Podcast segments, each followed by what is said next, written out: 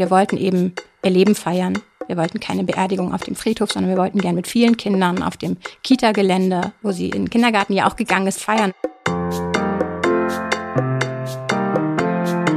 Hi und herzlich willkommen zu Gastfamilie, dem Familienpodcast von DM Glückskind. Ich bin Ella und hier spreche ich mit spannenden Gästen über ihre persönliche Familiengeschichte, um zu zeigen, was Familie alles sein kann. Vielfältig, herausfordernd und wunderschön. Gastfamilie wird präsentiert von Penaten Natursanft, der neuen natürlichen Babypflege von Penaten. Triggerwarnung. In dieser Episode geht es um Tod. Wenn du dich gerade emotional nicht stabil genug fühlst, um mit diesem Thema umzugehen, hör am besten nicht oder nicht alleine weiter. Der Inhalt könnte dich stark belasten. Hallo, ich bin Mascha und ich bin sieben Jahre alt und bin die und ähm, ja. ähm, ich bin Miller und ich bin ähm, zehn Jahre alt und äh, die Schwester von Mascha. Und von? Fritzi.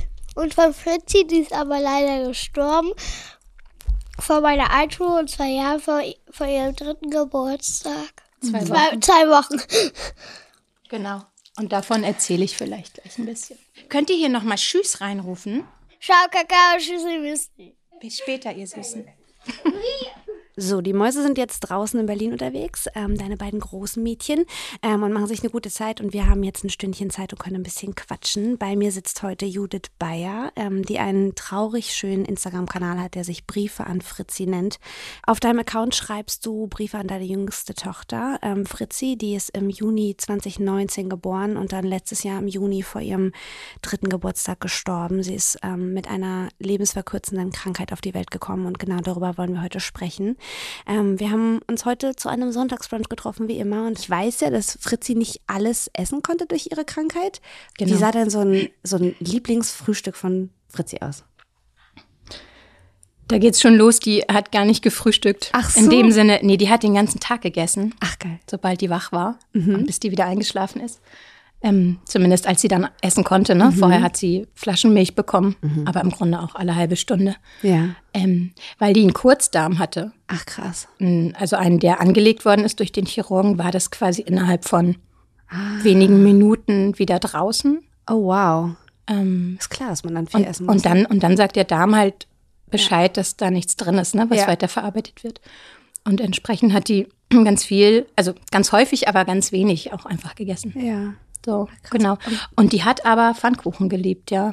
Und das ist schön, weil hier sind große und kleine. Genau. Ich Und so kleine Verschiedene Größen. Haben wir für Fritzi gemacht und haben wir Ja. dann eingefroren. Oh, in rauen Mengen, weil letztlich ne, hat sie Ja. die dann sozusagen ganz schnell weggehabt oder immer nur ein Loch reingefressen. Man kennt das ja von Kindern, ne? Ja. Also es gibt ja so Phasen bei so Kindern, wo dann bei der Gurke immer nur das ne, drumrum und bei der Salami, da hat sie immer Monde übergelassen.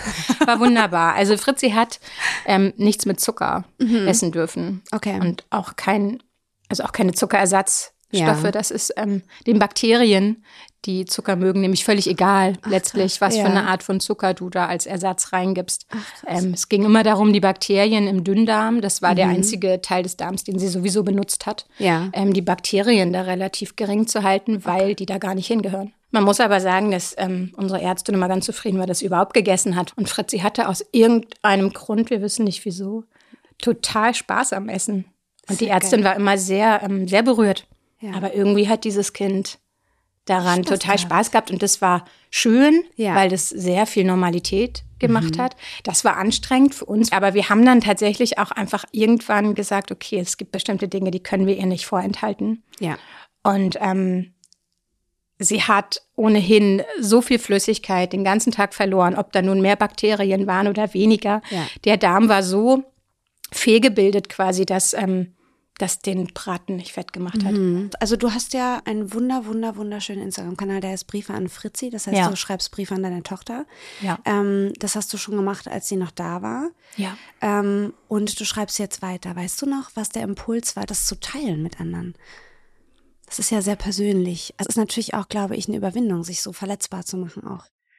Ja, und ich habe das am Anfang tatsächlich auch nicht geteilt. Das war ein privater Account und ähm, ah, okay. Das ja. hast du später erst öffentlich ja, gemacht. ich Ah, habe okay. das am Anfang gemacht, weil ich, ähm, ich, als ich sie da abgegeben habe, war mir klar, die wird nicht, die wird nicht gesund. Und ich war relativ schnell sicher, dass, ähm, dass das so bleibt. du, du schreibst ja von einer lebensverkürzenden Krankheit.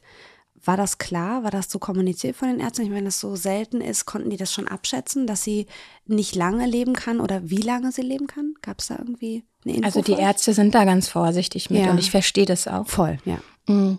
Es gab einen Chefchirurg, der kurz vor der Rente stand und der in den ersten Wochen zu mir sagte, ähm, das ist entweder was ganz Seltenes und oder mit dem Leben nicht vereinbar. Oh, wow. So. Ja. Und das war, da war es, also da sagte der das so, der sagte aber auch drei Wochen später, ich krieg das Kind heil bis Weihnachten nach Hause im August. Okay. So, das heißt, er hat sich am Ende dagegen entschieden, das zu glauben. Das war für mich schwierig. Ähm, allerdings war es der Chirurg und die Intensivmediziner, mit denen wir ja viel, viel mehr zu tun hatten. Die waren, ähm, ich glaube, die waren sehr, sehr unsicher, die waren sehr unerfahren damit, die waren sehr verzweifelt, weil sie, weil es immer auf und ab ging. Es gab einen Arzt, den konnte ich klar fragen, habe gesagt, wenn ich diese Leine ziehe, diese Infusionsleine, wie lange lebt sie denn dann? Na, jetzt aktuell Gewicht, der hat ein bisschen gerechnet. Ja, 48 Stunden länger nicht. Da habe ich gedacht, okay, das ist das, was der Mediziner, ne, der Chirurg meinte. Ja. Letztlich heißt nicht vereinbar, die moderne Medizin macht möglich, dass dieses Kind quasi am Leben erhalten wird. Ja. Also letztlich war es Lebenserhaltung, was wir da gemacht haben. Dass das lebensverkürzend ist, hat bis zum Schluss eigentlich nie jemand so richtig gesagt. Das kann man nachlesen, wenn man die Diagnose hat. Und ich habe auch unsere Spezialistin später dann mal gefragt und gesagt, wie sterben denn Kinder wie Fritzi? Und dann fragte sie mich zurück, ja, wie, wie der, wieso denken Sie denn über Sterben nach? Ich sage, Frau Doktor, Sie machen das hier seit Jahrzehnten und Sie sehen genau diese Kinder, weil sie spezialisiert sind. Da ist doch schon mal eins gestorben. Da sagte sie, ja, natürlich. Ich gesagt, so, und jetzt wiederhole ich meine Frage. Ja. Wie denn? Woran denn? Und das war schwer zu beantworten für alle, aber ab dem Moment war klar, dass, ähm, dass ich, also da konnte ich mich ab dem Moment so zumuten und sagen, ne, können wir bitte darüber reden, was Ja. ich jetzt tun kann für den Fall, dass das morgen passiert. Und das war ein bisschen auch der, der, der Zeitraum, wo wir das erste Mal ins Kinderhospiz gefahren sind und wo ich dann echt, ich hatte da, das war auch lustig, wieder eine Chirurgin, auch die arbeiten ja ehrenamtlich, oft die Ärztinnen, ähm, eine Chirurgin mit, äh, mit Spezialisierung auf Darm in Leipzig und die dann zu mir sagte, ja, Frau Bayer, das ist eigentlich ganz einfach. Sie suchen sich ein Bestattungsunternehmen und geben jedes Jahr durch, wie groß das Kind jetzt ist. Das ist das Beste, was sie machen können, weil dann ist auf jeden Fall schon mal ein Sarg da. Ich fasse es nicht. Ja, aber das ist wichtig. Ja. Also genau das musst du machen, ne? dich Ja. damit tatsächlich auseinandersetzen. Und ähm, genau, ich habe quasi Trauerarbeit, glaube ich, in dem Moment angefangen, wo mir schon klar war, dieses Kind ist so krank und das wird hier nicht gut. Und mein Punkt war eher, kriege ich überhaupt jemals dieses Kind nach Hause? Ja. Oder sind wir medizinisch quasi so abhängig von einer Intensivpflege, die man zu Hause nicht leisten kann. Also werden wir quasi hier wohnen im Krankenhaus auf der Intensivstation, bis es eine Komplikation gibt, die sie nicht überlebt. Und ähm, darüber habe ich geschrieben und am Anfang vor allen Dingen für mich, Ja. weil ich gedacht habe, ich überlebe das hier nicht. Also irgendwie muss ich das rausschreiben. Ja. Es will hier gerade niemand hören. Wir hatten zwei relativ kleine Kinder, die wir versorgen mussten. Eins davon frisch eingeschult. Ähm, wir haben Familie einmal 1000 Kilometer weit weg und einmal 300 Kilometer weit weg, aber in voller Arbeit. Also auch Omas und Opas, die noch nicht in Rente waren. Ja. Und wir waren quasi nach acht Wochen alleine und wir waren am Ende aber volle fünf Monate in der Klinik und haben sozusagen jeden Tag zwei Kinder versorgt, einen Haushalt gemacht. Mein Mann hat sein Ref angefangen in der Schule, Halbzeit. Ich weiß nicht, wie wir das gemacht haben. Aber letztlich brauchte ich irgendwas, um da nicht kaputt zu gehen. Ja.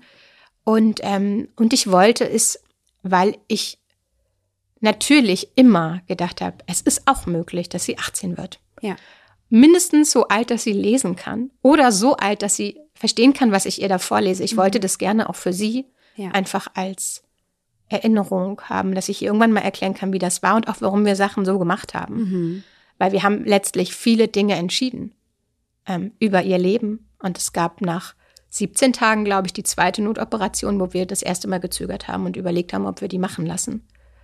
Weil mir da klar war, es ist nicht die letzte und ich weiß nicht, ob ich das für dieses Kind möchte. Und es waren quasi noch keine drei Wochen, hatte ich eine Beziehung zu diesem Kind, wo ich gesagt habe, zu dem Zeitpunkt zumindest einen anderen, eine andere Perspektive hatte ich nicht. Ich habe gedacht, jetzt gerade kann ich vielleicht noch aushalten, wenn sie das, wenn sie stirbt, weil ich sie noch nicht so gut kenne. Und ähm, die hatte eine Komplikation von der OP davor und das war eine Bauchfellentzündung. Und ich habe, ähm, wir haben mit unseren Ärzten gesprochen, die gesagt haben, na ja, der Chirurg ist in der Lage, beim Richter zu verfügen, dass er das Sorgerecht für die Zeit der OP bekommt, wenn er der Meinung ist, dass seine OP hilfreich ist. Also es, man ist ganz, ganz schnell in einer, in einer äh, Zone, wo man dann letztlich das eventuell als Eltern gar nicht entscheiden kann. Und mein Mann hatte sich dann auch tatsächlich rechtlichen, rechtliche Beratung eingeholt. Das hätte ich auch gemacht. Aber wir hatten Stunden nur, ne? Also ganz, ganz wenig Zeit. Und dann wurde sie nochmal geröntgt ähm, beziehungsweise Ultraschall wurde gemacht mhm. und da war eine, eine ähm, Radiologin, die ich auch mochte, weil die so ein bisschen anders war als die anderen und die habe ich gefragt und gesagt, was soll ich machen? Und dann sagt sie, ich sage Ihnen das jetzt mal so, als wenn das mein Kind wäre, ne? Jetzt gerade stirbt die an einer Bauchfellentzündung, mhm. wenn sie das nicht operieren. Das kriegen die jetzt gut hin. Mhm. Was das für danach heißt, weiß kein Mensch, weiß ich auch nicht. Aber das würde ich jetzt machen, weil dann ja. ist sie morgen noch da. Ja. Und dann kann man gucken. Und ich glaube, da habe ich mich dafür entschieden, dass wir mh, zumindest immer alle Baustellen bearbeiten, die quasi nicht der Darm sind mhm. und die wir, also wenn man sie in den Griff kriegen kann, eben in den Griff kriegen dann. Und ähm, ja, aber da habe ich, glaube ich, das erste Mal mich damit auseinandergesetzt, dass dieses Kind stirbt und dass ich das ein Stück weit auch ähm, mitentscheide, ja. wie der Weg aussieht. Und das musste ich aufschreiben. Also einmal ja. einfach, um ihr das irgendwann erklären zu können, warum. Und für mich, um das zu verarbeiten. Das war Therapie. Das verstehe ich gut. Und irgendwann, ich weiß gar nicht mehr, wann habe ich es öffentlich gemacht. Und dann hatte ich relativ schnell Glück, dass das irgendwann mal ein großes Profil gelesen hat mhm. aus Versehen und geteilt hat.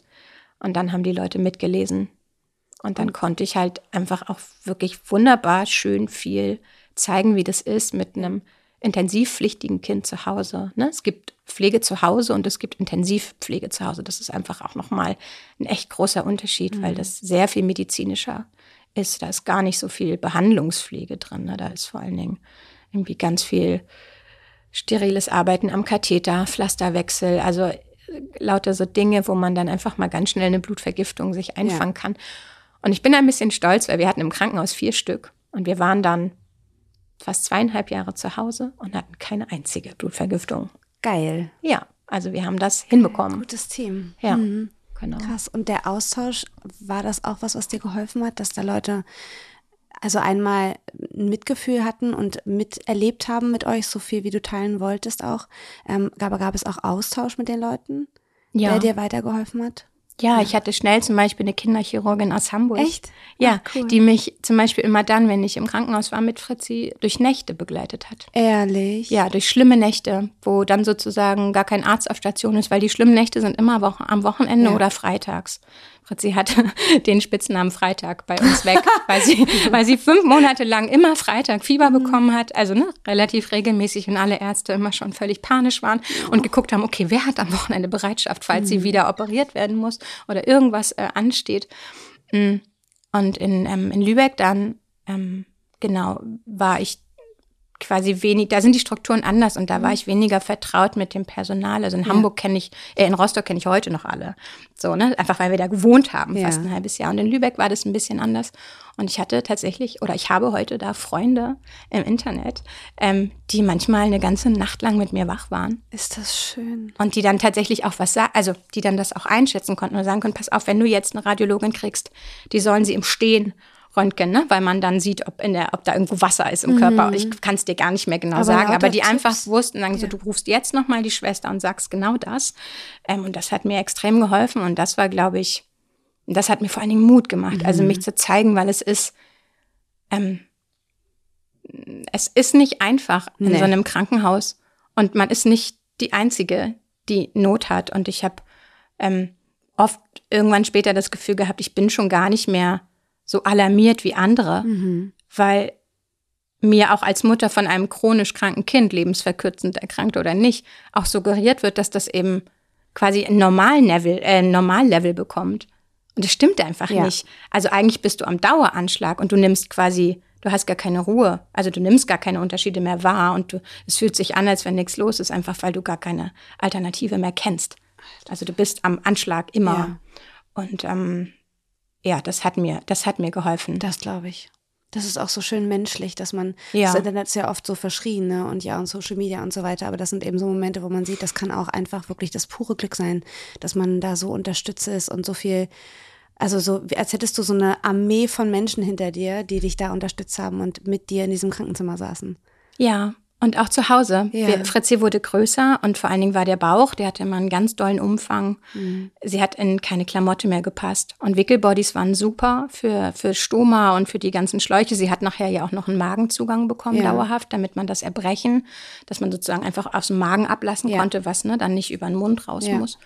Und dann brauchten wir Hosen mit Schlitzen an beiden Seiten zum Beispiel. Und wir brauchten unbedingt Wickelbodies, aber eben schon in einer 116er Größe, obwohl Mhm. sie kein Meter groß war. Kürzere Arme, aber eben viel Bauchumfang.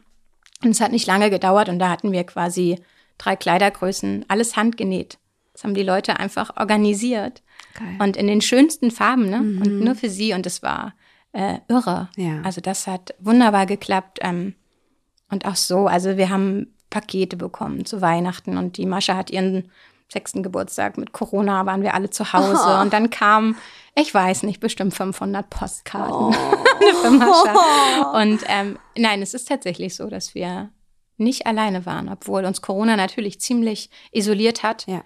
Ähm, aber wir hätten, hätten auch ohne Corona vermutlich so gelebt. Ähm, aber ja, wir sind quasi immer aufgefangen gewesen und das sind wir vor allen Dingen auch, nachdem sie gestorben ist.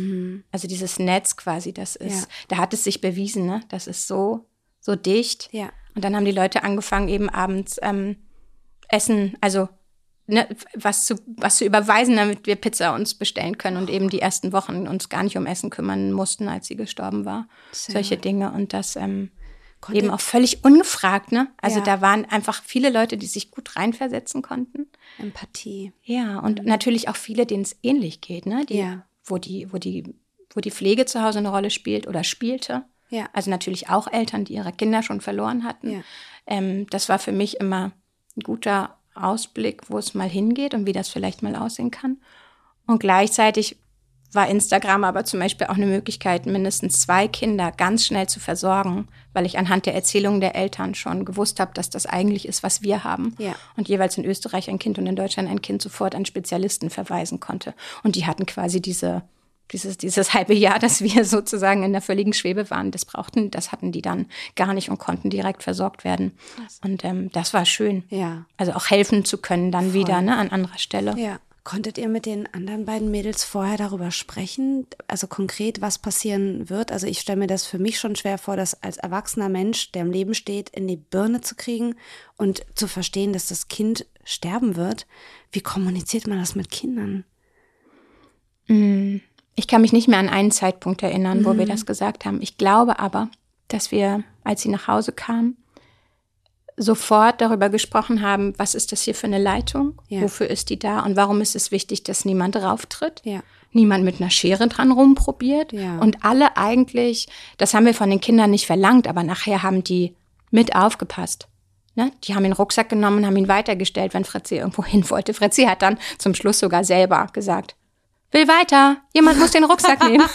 so, und hat dann halt einfach Anweisungen gegeben, wenn gerade mal keiner in der Nähe war. Ja, und ich glaube, wir haben, wir haben eben erklärt, das ist ihre Lebensleine. So wie sie, wie Babys im Bauch die Nabelschnur haben. Und letztlich war es das, als Fritzi zur Welt gekommen ist. Ne? Also quasi vor der Geburt ist ihr gar nichts passiert, weil sie hat sich ja nicht selbst ernährt, sondern sie hat quasi wie später auch durch diese Silikonleine oder Ja. diese, diese Leitung hat sie von mir übers Blut alles bekommen, was sie brauchte. Und in dem Moment, wo die Nabelschnur durchgeschnitten worden ist, haben wir ihr quasi die, die Lebensmöglichkeit genommen. Und das hat dann im Grunde einfach ihr, ähm, ihr Katheter dann übernommen. Und ich gehe davon aus, dass die Kinder das einfach sehr ernst genommen haben direkt. Die haben ja erlebt, dass das Geschwisterchen fast ein halbes Jahr nicht zu Hause war. Und die Ja. wussten, wo sie ist. Und wir haben sie auch dort mit hingenommen, obwohl beide äh, laut der Krankenhaus ähm, noch gar nicht alt genug waren für eine Intensivstation, haben wir durchgesetzt, dass die da aber ihr Geschwisterkind sehen. Die können ja, Ja. nicht, ne, die waren auch nicht oft, aber wir durften später auch ein bisschen raus mal einfach und dann haben wir uns da getroffen. Das ist ja auch wichtig zum Begreifen. absolut. Ja, habt ihr gut gemacht. Ja, und die, ähm, genau, die haben einfach gleich verstanden, dass das das ist, womit Fritzi überlebt. Und natürlich haben die dann gefragt, was passiert denn, wenn wir die abmachen? Mhm. Ich gesagt, na, ein bisschen geht's ja jetzt. Gerade am Anfang hatte sie zwei Stunden Pause. Mhm. Sondern haben, haben sie aber auch gesehen, wie sich's verändert. Ne? Ja. Fritzi kriegte mehr Durst, war weniger kräftig. Und ich glaube, die haben es einfach dadurch, dass sie da so dicht dran waren, einfach miterlebt und haben relativ schnell verstanden, okay, ohne Leine geht's nicht. Ja. Und wenn Fritzi dann viel erbrochen hat und wir wieder viel ins Krankenhaus mussten und ähm, dann auch noch mal lange operiert worden ist, ja letztlich im, im März, da waren wir schon ein Vierteljahr zu Hause. Da sind wir alle nach Lübeck für zwei Wochen gezogen ins Ronald McDonald Haus, weil die Kinder noch so instabil waren und das gar nicht aushalten konnten, dass wir wieder gehen und nicht wissen, wie lange. Ja. Mm, da haben wir es ihnen, glaube ich, sozusagen final ähm, gut erklärt, dass das, was Fritzi hat, dafür sorgen kann, dass sie nicht so alt wird, weil mhm. es so mhm. viele Gefahren dafür gibt. Und wir können das Beste tun jeden Tag. Ähm, aber es kann eben sein, dass es einen Tag gibt, an dem das nicht mehr reicht. Ja. Und wir hatten oft Abenden, wo sie nicht zur Ruhe gekommen sind, gefragt haben, Mama, was ist denn, wenn Fritzi jetzt stirbt? ich gesagt, also meistens habe ich gesagt, jetzt gerade in diesem Moment wird sie nicht sterben. Sie ja. hat eine Infusion, sie hat kein Fieber. Ne? Und dann haben wir das sehr klar irgendwie besprochen. Ich gesagt, und jeden Tag versuchen wir, dass genau das eben abends ne, der Zustand ist. Sag ich, aber wenn sie stirbt, ähm, dann müssen wir uns überlegen, was wir dann wollen. Und dann haben die ganz klar gesagt, wir wollen, dass Fritzi nach Hause kommt und auch, dass Fritzi dann unter die Erde kommt zum Beispiel. Und ähm, am Ende hatte ich zum Beispiel, um nochmal auf das Gespräch im Kinderhospiz zurückzukommen, ich hatte tatsächlich am Ende gar keinen Bestatter und keine, und keine Sarggröße angegeben, weil ich eigentlich ähm, sozusagen noch mitten in der Vorbereitung war. Ich hatte, ich hatte eine Sterbebegleiterin, anders, eine Bestatterin in mhm. Sterbebegleiterinnen-Ausbildung, cool. die sozusagen ihre Ausbildung äh, auch damit verbracht hat, eine Familie zu begleiten, nämlich ja. mich und meine Familie. Und wir waren noch, ich glaube, zwei Tage vorher haben wir noch telefoniert und besprochen, dass ich ein Backup brauche. Dass wenn jetzt das Kind stirbt, dass mir klar sein muss, wer nimmt die großen Kinder, wer macht Essen, wer ist äh, dafür zuständig, wer ruft da an, wenn du das nicht kannst, ja. hat sie gesagt. Und zwei Tage später quasi waren wir an dem Punkt und wir waren im Krankenhaus. Fritzi lag im künstlichen Koma. Es war klar, die Kinder sind erstmal versorgt, aber mein Mann hat ähm, den Bestatter angerufen und es ist dann wirklich noch jemand nach Schwerin gefahren, hat einen Sarg geholt, der noch immer viel zu groß war, aber der kleinste in MV unmittelbar mhm. in der Nähe. Und ähm, dann haben sie sie uns abends gebracht. Genau, sie ist am Nachmittag verstorben und war dann abends bei uns. Das war ein Donnerstag, genau. Und dann haben wir sie bis Samstagmittag haben wir sie zu Hause gehabt. Das ist rechtlich eben möglich in unserem Bundesland. Und das finde ich so schön. Ja, das war auch schön. Weil das irgendwie Ruhe reinbringt in das Ganze und es einem Zeit gibt, ohne dass da irgendwie eine fremde Umgebung ist, in den eigenen vier Wänden da irgendwie mit umzugehen. Wie habt ihr das gemacht? Habt ihr gemeinsam noch bei ihr gesessen oder wie, wie habt ihr das, diese Tage gestaltet? Hm, sie ist hier abends gekommen. Ja. Und ähm, dann haben wir sie aus diesem großen Sarg rausgeholt. Sie war wegen der vielen Treppenstufen auch ans andere Ende gerutscht und Mascha sagte gleich, und damit war irgendwie auch die Stimmung wieder cool. So, oh, da passe ich noch mit rein. Oh. Ja, aber das sind Kinder und das ja. hat so gut getan. Und dann ja. haben wir, und wir haben eine große Couch und haben wir sie erstmal zu uns auf die Couch geholt und hat Mascha sich draufgelegt und gesagt, endlich kann ich das und es tut ihr nichts mehr weh. Oh. Dann hat die dir richtig gekuschelt, dann haben wir erstmal festgestellt, okay, wie kalt sie ist. Mhm. Ähm, und sie war ja nicht gekühlt bis dahin, aber natürlich, ja. ne, wenn da nichts mehr läuft, dann haben dann ungefähr, dann haben wir, dann musste Miller erstmal ausrechnen, wie warm sie dann wahrscheinlich ist. Ne, und dann mit Zimmertemperatur mhm. und so. Mhm. Also die hat sich da gleich einfach auch kognitiv sehr mit beschäftigt. Und dann haben wir sie mit ins Familienbett genommen und haben quasi die Nacht alle zusammen geschlafen. Miller ist, glaube ich, irgendwann in ihr eigenes Bett, weil die, die kann man einfach nicht so einfach umsiedeln mhm. von einem Bett ins andere. Äh, Mascha ist bei uns geblieben. Wir waren aber lange, lange, lange wach und sind quasi immer hin und her gefallen zwischen, naja, ah okay, da liegt jetzt unser totes Kind und irgendwie können wir uns das nicht vorstellen. Also ja. aus dem Augenwinkel hat, hat, haben wir sie alle atmen sehen. Krass. So, ne, wenn wir so bei ihr gesessen haben. Ja. Mm. Als wenn das Gefühl so da ist, als wenn sie noch da ist. So. Ja, und ja. ja. und einfach auch, weil du ja, weil du das Bild ja nicht gewohnt ja. bist. Und natürlich war das farblich, aber gerade in so Schummerlicht mhm. ähm, hat man das nicht unbedingt gesehen. Mhm. Ähm, ich hatte die ganze Zeit das Bedürfnis, dass jemand in dem Zimmer ist. Also wie so ein Neugeborenes, was du nicht alleine lässt. Und es war auch immer jemand da. Und es kam gleich in der Nacht noch, auch davor kam mein Schwager. Ähm, meine Freundin kam, glaube ich, Samstag. Ähm, mein Vater war da, meine Schwester, die, also es kamen auch einfach Leute. Schön. Unangemeldet auch. Also wir hatten natürlich Bescheid gesagt, einfach, mhm. ne, dass sie jetzt, dass sie nicht mehr lebt, dass sie bei uns ist. Ähm, wir haben schon im Krankenhaus Bescheid gesagt, dass es so passieren wird. Ähm, und das war irgendwie, ja, das war wie, wenn man kommt und ein Baby angucken kommt. Nur, dass man eben Tschüss sagt. Mhm. Und der Sarg stand im Wohnzimmer und Miller hatte schon noch, glaube ich, gleich am ersten Tag eine Skizze gemacht was wie wo gestaltet wird. Also es war ganz klar, unsere Hände kommen alle drauf. Fritzis Füße kommen in die Mitte, wir machen eine Hummel draus. Oh. Und drumherum können alle Freunde malen. Ein Fotograf war gleich da, mhm. zum Beispiel Freitagvormittag, der hat mit uns Fotos gemacht und der ist ähm, erfahren in seiner Arbeit. Und es war so angenehm ja. und der war einfach dabei. Und wir haben sie dann tatsächlich nochmal in alle Räume mitgenommen. Also der Onkel zum Beispiel mit ihr im Kinderzimmer, weil er da mit ihr einfach unheimlich viel Zeit verbracht mhm. hat. Ich habe sie mit in die Küche genommen, weil das einfach unser Ort war. So. Ähm, mein Mann war mit ihr im Schlafzimmer, weil der mit ihr zusammen Nächte verbracht hat. Ich habe ja. lange im Wohnzimmer geschlafen, damit ich überhaupt Schlaf bekomme. Und so haben wir sie quasi noch mal einmal überall mit hingenommen. Das war, das war total schön. Und, ähm, und dann habe ich sie mir echt auch, ähm, das hatte ich mir hm, während der drei Jahre irgendwann mal so gewünscht. Ich habe quasi ja kein Wochenbett mit ihr gehabt mhm. und keine irgendwie Kennenlernzeit, ne, nackig auf nackig. Und ich, es gibt ein Poster, schreibe ich das, dass ich mir das so wünsche, ne, dass ich das zwei Tage lang hatte und danach nie wieder, mhm. weil man immer auf alles aufpassen ja. musste. Und ähm, als sie gestorben ist, hatten wir überlegt, ob wir Leinen ziehen Mhm. Da sagte der Anästhesist, na ja, da kann jetzt auch einfach, das kann lange und blöd bluten und dann habt ihr da lauter Löcher, mhm. auch an dem Kind. Ich habe also alles dran gelassen. Natürlich war keine Leitung mehr dran, ja. ne, aber alles so an Anschlüssen war da. Das Stoma habe ich abgeklebt, das fällt dann ein, so Schleimhaut, ne, die nicht mehr ja. durchblutet ist, die ist dann irgendwie irrelevant. Und ja. dann habe ich sie mir echt nackig auf mich nackig gelegt und habe mich ins Bett gelegt und dann war das ganz magisch. Dann kamen meine besten vier Freundinnen unabgesprochen, also das ist zumindest meine Version. Ich weiß gar nicht, ob, ich glaube nicht. Sie kamen alle nacheinander mhm. und haben sich mit ins Bett gesetzt. Und dann haben wir da geweint und uns gefreut, dass wir das nochmal haben. Und das war quasi das, was, ähm, was hätte sein sollen, ne, wenn ja. sie gesund gewesen wäre. Und das war extrem heilsam. Und dann habe ich sie nochmal umgezogen und dann hm, habe ich mit unserer Trauerrednerin gesprochen, weil ich das Gefühl hatte, sie ist noch da ja. Und weil ich wusste, einen Tag später muss sie ins Kühlhaus und ich würde gerne, dass sie auszieht ja. aus diesem Körper, dass sie da nicht mit einzieht. Ja. Und die hat mir dann auch noch viel Unterstützung ähm, geboten und hat auch gesagt, sie kommt noch mal vorbei. Sie aus Erfahrung weiß, die kleine Kinder müssen manchmal ähm, wirklich verabschiedet werden. Mhm. Die brauchen noch mal ein Lied oder die brauchen noch mal eine Geschichte. Und was wir dann gemacht haben, war, dass wir ähm, Freitagabend und ich bin so dankbar, dass mein Mann das aufgenommen hat. Ich habe der ich glaube, fast eine Stunde lang erzählt, was wir drei Jahre lang erlebt haben. Oh. Und da ist mir so aufgegangen, was die alles mitgemacht hat. Also was Voll die gute Idee. Andere Kinder in viel mehr Jahren vielleicht gar nicht erlebt. haben. Also die war Schlittenfahren und Rodeln. Die war, die ist äh, zweimal 1000 Kilometer bis ganz nach Süddeutschland und wieder zurück mit dem Auto, mit dem Zug. Ähm, hat da letztlich auch die Oma, die jetzt äh, im Januar 100 wird zum Beispiel, kennengelernt, die Uroma.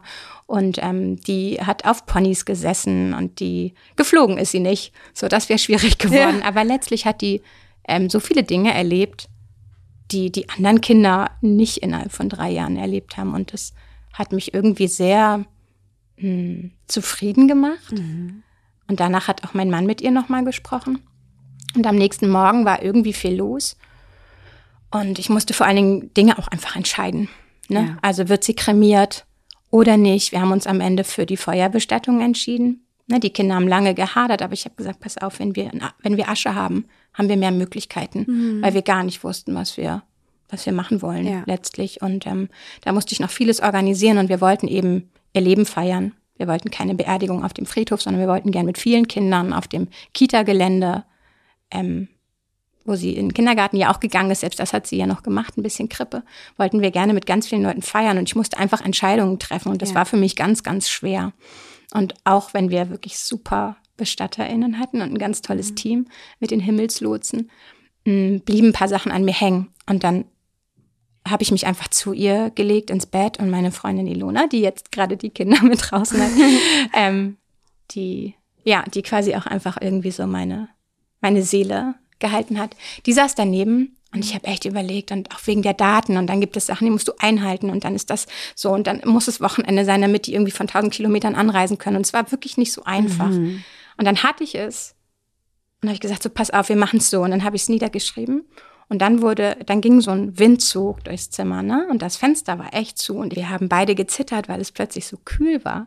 Und ähm, dann haben wir Fritzi angeguckt und dann hatte ich das Gefühl, die ist ausgezogen und dann habe ich mich ganz nah an sie ran ähm, gelegt und gemerkt, die ruft nicht mehr. also mir ist da erst aufgegangen, dass Ja. sie den ganzen Tag vorher, habe ich immer das Gefühl gehabt, die zieht mich. Ja. Ne, die holt mich, so wie, neu, also du kannst ja auch kein Neugeborenes irgendwo lassen, ohne Ja. das Gefühl zu haben, so, mm, mm, mm, ich möchte bleibt bitte, ja. Bitte ganz dicht dran oder nehme es dann eben mit. Ne? Sie ist natürlich ohne eigene Körperspannung extrem schwer gewesen. Ich Mhm. hätte sie sonst den ganzen Tag mit mir rumgeschleppt. Und ich glaube echt, die hat quasi gewartet, bis wir Fertig. das. Fest hatten und dann ist die los. Und das war echt verrückt. Das glaube ich. Und dann konnte ich sie gut gehen lassen. Dann, wir haben sie selber auch ähm, Samstagmittag dann zum Bestattungswagen gebracht. Und zum Beispiel auch da, ähm, ohne abgesprochen hat Papa sie genommen, weil der immer der war, der sie quasi auf der linken Schulter runtergetragen hat. Und es war ihm so wichtig, glaube ich. Es war so nochmal das letzte Mal Ja. machen. Ne? Und ich habe sie dann in das Körbchen gelegt. War, sie ist dann mit einem total schönen Körbchen losgefahren. Und wir haben sie dann noch, glaube ich, zehn Tage später bei der Kremation noch mal gesehen. Wir hatten auch echt zwei Stunden Zeit. Geil. Wir haben ihren Sarg ausgestattet mit dem, was sie wollte. Wir haben auch da noch Freunde gehabt, die das nicht geschafft haben zu uns nach Hause, die sie noch mal sehen konnten, die noch mal mitgemalt haben. Auch ein Kind dabei. Total super. Ja. Ähm, genau, und da sozusagen auch zu sehen, wie sich der Körper verändert, war total wichtig. Ja. Und ich glaube, ich hätte sie einfach noch häufiger immer mal gesehen, bis ich sozusagen so ein inneres Gefühl gehabt hätte von, okay, reicht. Ja. Jetzt ist ein Zustand erreicht, da sehe ich, dass das jetzt nicht mehr, Ja. ne, dass das jetzt ein Körper ist, der Ja. wirklich ähm, vergeht. Aber es war schon deutlicher nach zehn Tagen Kühlhaus. klar. so, das verändert einfach auch was.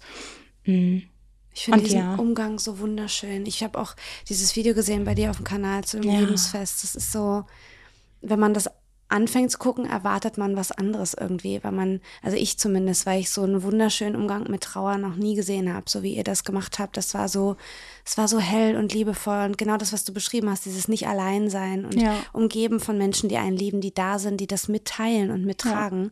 Das ist einfach sehr bemerkenswert. Das fand ich wunderschön. Also ich kann nur empfehlen, wenn ihr zuhört, ähm, da mal euch das anzugucken. Das ist wirklich sehr besonders. Wir haben am Ende von unseren Folgen immer so eine kleine Schnellfragerunde. Ich weiß nicht, ob du dazu Lust hast. Ähm, das ist eigentlich ganz niedlich, weil du musst dir nicht viel Gedanken machen. Es geht wirklich nur um die erste spontane Reaktion. Mein Mann sagt immer, spontan bin ich gefährlich. Das ist ein guter Satz. Da bin ich jetzt umso gespannter, was du sagst. Jetzt so ist der Druck Enttäuschung. ja voll. Jetzt hast du den Druck erhöht. Beende den Satz. Trauer ist für mich. Die Beantwortung von Liebe. Okay, wow. Ähm, Tagebuch schreiben oder Yoga machen? Tagebuch schreiben und danach Yoga. Das wundert mich nicht. ähm, was war Fritzis Lieblingslied? Sie hatte viele Mhm. und als sie gestorben ist, haben wir ihr die Arche Noah vorgesungen. Aber ihr absolutes Lieblingslied war eigentlich ähm, der Biene Maya Song. Da, wo Geil. sie feiern, den haben wir alle auch nochmal zusammen für sie gesungen. Da hat sie zu Schön. getanzt. Ähm, Meer oder Berge? Come on. Verstehe die Frage nicht. Sehr gut. Nein, ich liebe die Berge. Ja. Aber ich bin ein Ostseekind natürlich. Ich finde Berge auch total beeindruckend, aber ich denke jedes Mal so, wenn ich mich entscheiden müsste, ich würde immer das Meer sehen wollen. Ich brauche den Wind um die Nase. Nee, den mag ich nicht. Aber, Nee? nee, Oh, ich aber ich den. mag einfach äh, das, äh, wie es riecht und wie, Ja. also das Geräusch. Ja, das Geräusch Ja. ist gut, das stimmt. Ähm, Zimmerpflanze oder Blumenstrauß? Blumenstrauß. Mhm. Okay, jetzt wird schwer. Hamburg oder Rostock? Ich darf nicht beides sagen. überlegt. Nee, beides darfst du nicht sagen. Ich, ich habe ein Herz in beiden Städten. Ja, das kenne ich. Und mein, ich habe ja auch mein Leben in beiden Städten verbracht. Mhm. Ich würde heute sagen Rostock. Ähm, lieber Pralinen oder Kerzen als Geschenk? Da kannst du meine Followerinnen, ist ein schwieriges Wort, fragen. ähm, ich sage immer beides. Beides. Oh, beides. Ich, Vegane Nougat-Pralinen oder überhaupt vegane Pralinen. Kennst du die von DM, diese mit dem Kokoszucker? Ja, die habe ich jetzt schon Oh. oft geschenkt bekommen. Die Ähm, ja, die schmecken super. Ja. Und ähm, tatsächlich selbstgefärbte Kerzen, so richtig schön mit viel Neon. Richtig kunterbunt. Ja, Geil. ja. Buch lesen oder Hörbuch hören? Hörbuch hören, aber nur weil ich mittlerweile bei Büchern einschlafe. Eigentlich habe ich mein Leben lang gelesen. Ich bin auch so ein Hörbuchfan. Ich Als das Mutter liest man nicht mehr, oder? Da, Nee, aber man liest ja den ganzen Tag vor und es ist so schön, dass abends, wenn Ah, das ja. Kind im Bett ist, liest mir jemand vor. aber Pod, ich, das. höre Podcasts. Ja, ich auch. Aber. Hörbücher ist noch so ein bisschen mehr, weil ich mich da so in Themen reinhören kann. ja.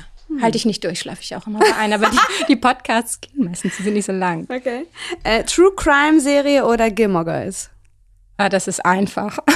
ich mag die Gilmore Girls überhaupt nicht. Nee? Nein. Oh, ich nein, ich, nein, ich, äh, es ist tatsächlich so, wer mich, wer mich kennt, der weiß, dass wenn ich über Phasen sehr nervös bin, dann gucke ich am liebsten oder lese dann auch sogar Dokumentationen über Mehrfachmörder. Serienkiller. Ich weiß nicht, was das über Ja, ich finde den Begriff, das klingt immer so nach Sensat. Also mich interessiert das Ja. tatsächlich psychologisch. Ja, ich weiß nicht, was das über mich aussagt. Du, ich bin da voll Aber dabei. war schon immer und ich finde das einfach extrem spannend, wie das, ähm, wie das gehen kann. Mhm. Wie man diesen, diesen Schritt macht. wie man Ja. diese, Wahnsinn, wie Ja. man damit lebt. Ja. Tatsächlich. das Ja. auch, ja. Okay, abschließende Frage. Ähm, was würdest du anderen Eltern, Müttern, Vätern mitgeben, die auch ein Kind mit lebensverkürzender Erkrankung haben? Gibt es irgendwas, wo du sagst, das ist gut, wenn man das weiß oder das hilft, der Gedanke? Ich finde wichtig, dass man sich von Anfang an zumutet. Also auch ganz klar Position bezieht, wenn die ersten Menschen im Gespräch aus einer Verlegenheit oder aus einer Unsicherheit heraus sagen, du, aber ich kenne da den da von da noch und drei weiter und der ist 20 geworden mit der Diagnose, ne? Oder da ist ein Wunder passiert. Ich habe ganz viel gehört und ähm, ich habe ganz schnell gelernt, das abzubrechen und zu sagen, es tut mir leid, aber ich glaube, das ist nicht vergleichbar und für mich ist ganz wichtig, dass mein Gegenüber aushalten kann, wenn ich sage, mein Kind wird sterben und es ist mir wichtig, dass ich darüber reden darf, Ja. weil sich falsch zu fühlen mit der Idee, die aber am Ende des Tages stimmt, Die Realität. das ist ganz, ganz schwer auszuhalten.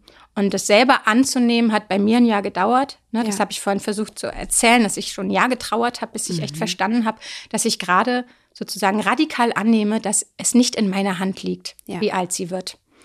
Und dann aber damit rauszugehen und dann immer noch Gegenwind zu bekommen, ist extrem schwer. Und ich würde, würde empfehlen, sucht euch die Leute, die es mithalten können. Ja.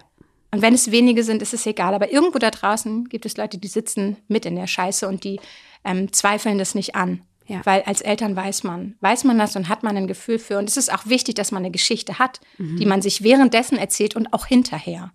So, weil irgendwie musst du da ja durch. Und ich werde immer gefragt, wie hält man das denn aus? Ja, man hält das aus. Man muss ja. Ja, es gibt gar ja keinen, es gibt keinen einen. Plan B. Nee, und Ja. deshalb ist es wichtig, tatsächlich ähm, so mutig zu sein, sich zuzumuten. Und es wird irgendwann belohnt. Ich glaube, wenn man es nicht macht, dann hat man auch die, macht man auch die guten Erfahrungen nicht. Und irgendwo Mhm. sind die Leute. So, und die kann man online finden, die kann man offline finden.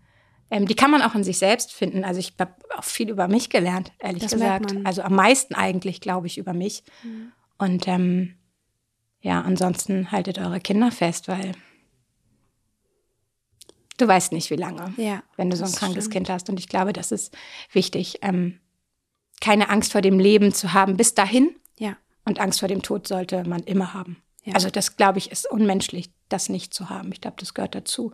Und man kann sich so weit vorbereiten, wie man will. Auf den Tag direkt und auf den Moment kannst du nicht. Aber du kannst dich so vorbereiten, dass du das überlebst. Und ich glaube, das ist wichtig. Und das ist auch wichtig fürs Kind, weil ich glaube, das ist letztlich das, was es spürt. Ja. Dass du dich um dich kümmerst Ja. und dass du weiterleben kannst Ja. danach. Und ich glaube, das gibt dem Kind die Möglichkeit, auch seinen Punkt des Abschieds zu finden. Ich bin überzeugt davon, dass Fritzi und ich das quasi auf einer anderen Ebene miteinander vereinbart haben, dass es völlig klar war. Mhm. Ja. Weil sie gehen zu lassen war so selbstbestimmt wie Geburt. Ich war an dem Tag völlig klar, wir verlängern hier keine Maßnahmen, Ja. Sondern wir hören jetzt hier auf. Und ich habe sie so auf die Welt gebracht. Ich hatte eine tolle Hebamme, die Mhm. mich hat machen lassen. Und ich hatte dann auch ein tolles Ärzteteam, das nicht einmal gezweifelt hat an meiner Aussage, dass jetzt hier Schluss ist. Ja. Und ich glaube, das kann man dann, wenn man vorher echt durchgegangen ist. Ja. Und das muss man nicht alleine. Judith, ich danke dir für dieses Gespräch. Du bist sehr beeindruckend. Ich habe sehr, sehr viel gelernt. Ähm, und ich hoffe, wir hören uns in der nächsten Folge, ihr Lieben. Bis dann. Tschüss. Das war Gastfamilie, der Familienpodcast von DM Glückskind. Wenn euch die Folge gefallen hat, dann abonniert den Podcast, teilt ihn mit euren Liebsten, lasst uns eine Bewertung da oder ihr schreibt an podcast.glückskind.de und Glückskind mit UE. Gastfamilie ist ein Podcast von DM Glückskind, produziert von Mit Vergnügen. Eine neue Folge gibt es jeden zweiten Sonntag auf dm.de slash Gastfamilie und überall dort, wo es Podcasts gibt.